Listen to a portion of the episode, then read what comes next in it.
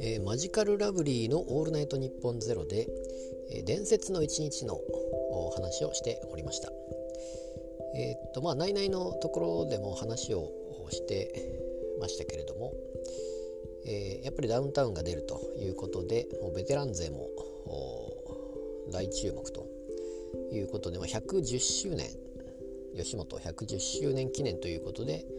えー、伝説の1日1日と言いながらまあ2日間なんですけれどもやっていたということで。でまあマジカルラブリーは、えー、いつ出たんでしたかね、え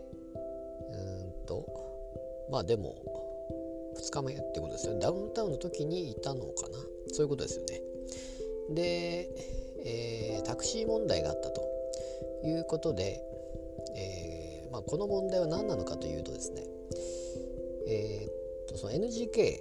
ナンバーグランド花月からまず全員タクシーに乗ってくださいと、えー、とにかくタクシーに絶対乗ってくださいということで、えーまあ、東京組はやっぱりホテルを取ってやるということで、まあ、そこまでとりあえずタクシーで行こうということなんですけれども。でこれ出発するとですね出発どころかもうその運転手さんにそのホテル名を告げるとですねでここですけどってなるということで実はあの徒歩1分のところにホテルがあったということでで、まあ、これがまあタクシー問題と。こタクシーに乗るよりも歩いた方が早いんですねこれ実は、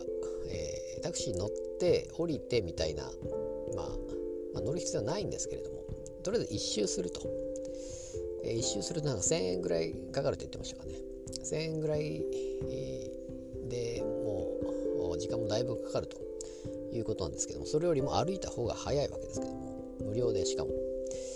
えー、にもかかわらず全員乗ってくださいというんでこれ乗らなきゃいけないわけなんですがうん、まあ、なぜこういうことになったのかみたいな話を言ってまして結局やっぱり東京組はその NGK に近い方がやっぱり便利なわけですよね。で近い方が便利なのでできるだけ近いところを取ったわけなんですけども。でそことそのタクシー手配というか、えー、いっぱいよいっぱい呼ぶからもう絶対使ってくださいというような感じだったわけなんですが、えー、まあ、そこでちょっと食い違いが多分あったということでちょっとまあ離れたところに捨てれば多分良かったんだろうなということなんですけども、まあ、野田さんが言うタクシー問題がまずここは1点ですね。結局その出待ちですよね。出待ち的なところの対策として、えーえー、そういうことになってるわけなんですけれども、まあ、それ以外にですね結局ホテルに泊まるとですねそこの朝食会場にも普通にお客さんがいると。いうところもじゃあそれはどうなんかなというような感じでも言ってましてまそこまでいくとも貸し貸し切りとかもそういう感じにもするしかないのかなとは思うんですけども、まあ、風呂は貸し切りにしてえー、あとまあラウンジみたいなところも貸し切りにしてそこで朝食会場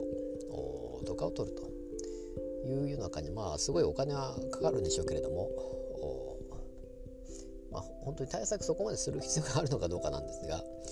まあそんな感じなのかなと。あとはもうルームサービスを使うというぐらいになるのかなとは思うんですけども。まあとにかくそういういろいろ問題が多々あるというようなことは言っておりまして。まあいろんな方の話をまあ、これからラジオも、えー、いろんな方のラジオで多分聞けるのかなとは思うんですけれども、えー、伝説の一日をあったということでございました。